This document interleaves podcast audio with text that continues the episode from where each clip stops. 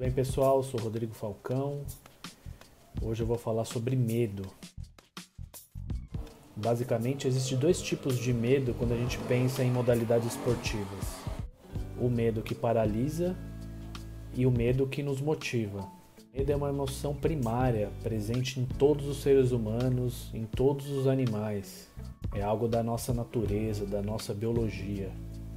O medo, na verdade, ele não pode ser encarado como algo negativo, pensando na nossa sobrevivência. Ele é algo positivo, que nos alerta. Quando sentimos medo, nós estamos preparados ou para lutar ou para fugir. É um mecanismo básico da nossa biologia natural em todos os seres humanos.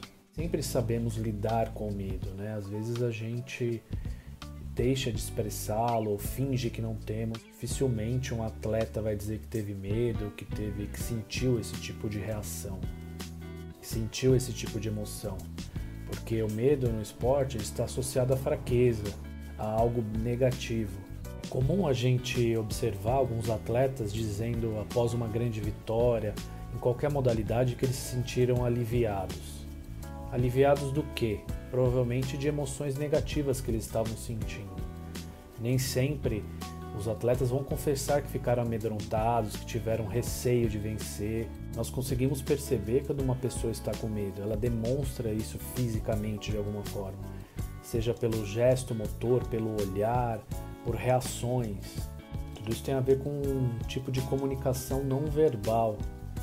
E aí fatores culturais também influenciam nesses aspectos. Gostaria aqui de dividir uma cena que foi muito marcante para mim, provavelmente para muitas pessoas que presenciaram essa cena.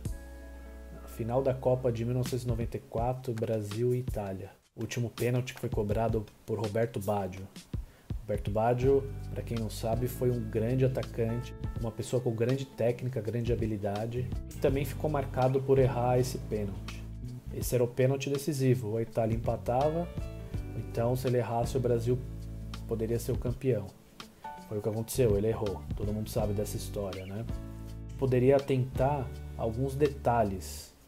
Por exemplo, quando ele estava caminhando para bater esse pênalti, a gente percebia na expressão dele quanto possivelmente ele estava amedrontado, o quanto possivelmente ele estava apavorado com aquela situação. Talvez ele não sabia naquela época lidar com toda essa avalanche de emoções que estava acontecendo dentro dele. Qualquer ser humano diante de uma situação dessa poderia errar. Talvez ele tenha chutado com uma força um pouco maior do que ele costumava bater e a bola foi para fora para sorte do Brasil, obviamente. Né? Quatro anos depois, esse mesmo jogador foi bater o pênalti, não numa final, obviamente, mas também numa fase de grupos, na Copa de 98, Itália e Chile. Provavelmente, imagina o que passou na cabeça dele. A responsabilidade de ter perdido quatro anos atrás, toda aquela tensão novamente. Só que ao contrário de 94, em 98 ele conseguiu acertar. E aí na comemoração a gente percebe ele muito aliviado. A comunicação não verbal dele mostra isso, o alívio, enfim. Parece que ele tirou o mundo com os ombros. É claro que ele vai ficar marcado para sempre por ter errado esse pênalti, mas eu acho que dentro dele também tinha essa resposta para si mesmo e talvez até para os torcedores italianos. Então o senso comum vai falar o seguinte: ah, ele amarelou, sentiu a pressão, ele foi pipoqueiro. A gente pode traduzir tudo isso como ele não conseguiu lidar com as emoções dele durante um momento crucial e decisivo.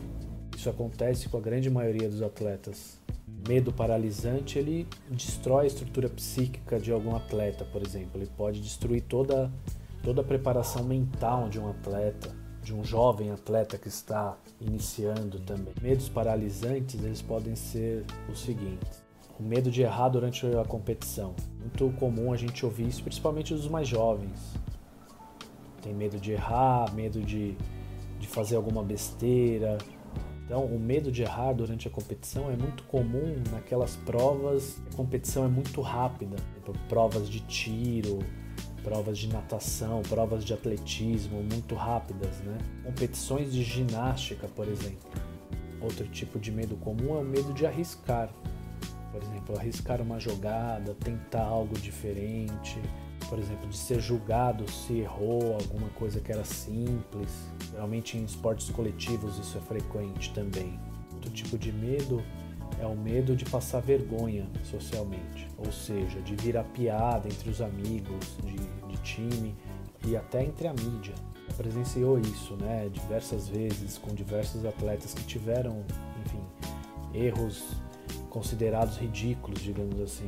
Viraram piada, viraram meme. É muito comum com as redes sociais, com a informação, com a internet. O de medo também comum é o medo de se expor. Então, alguns atletas relatam medo de jogar fora de casa, de sair da zona de conforto, ou medo de jogar na presença dos pais para os jovens atletas, de repente de, de algum familiar querido, muitas pessoas assistirem. Isso é bastante comum, principalmente no início da carreira. Parece que são coisas menores, né? coisas pequenas.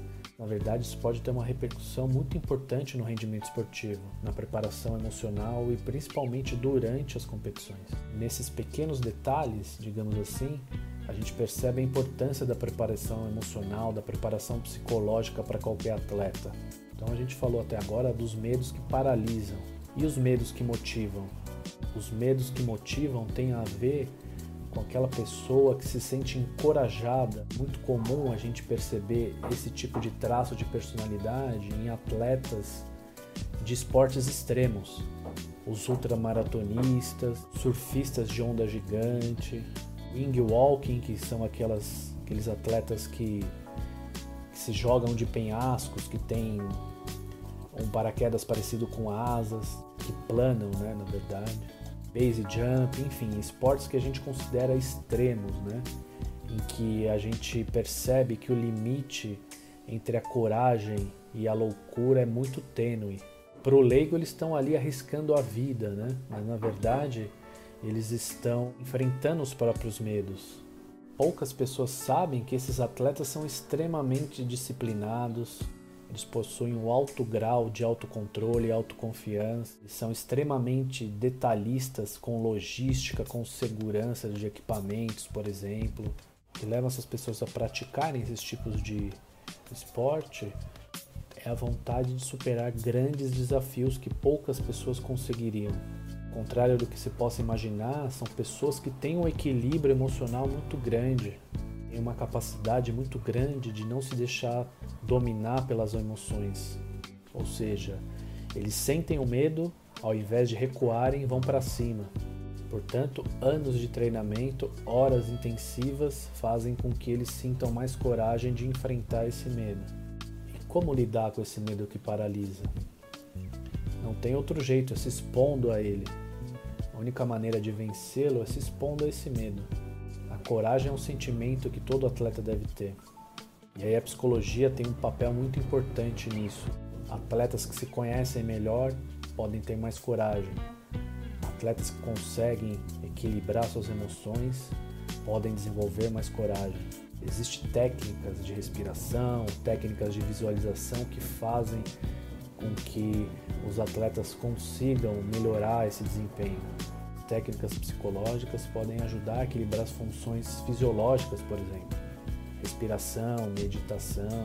Desenvolver habilidades psicológicas é necessário treino, assim como treinar a parte física e a parte técnica, por exemplo. Quanto mais o atleta for autoconfiante, melhor ele consegue lidar com medo, com ansiedade, com todas essas coisas. Para um atleta se tornar autoconfiante, a primeira dica é arriscando, não tem outra saída é aceitar as limitações, aceitar que irá errar, que às vezes poderá também passar vergonha, poderá virar motivo de piada, mas tem que continuar. Só assim que os atletas vão conseguir ter autoconfiança, vão conseguir confiar nas suas habilidades e vão conseguir vencer os medos. A gente não consegue controlar todas as variáveis. E o esporte, ele é tentativa e erro a todo momento, em todas as modalidades lidar com erro, lidar com frustração é fundamental para vencer o medo e para ter coragem. Gostou do conteúdo? Se gostou, curta, compartilha, divulgue para os amigos. Obrigado e até a próxima.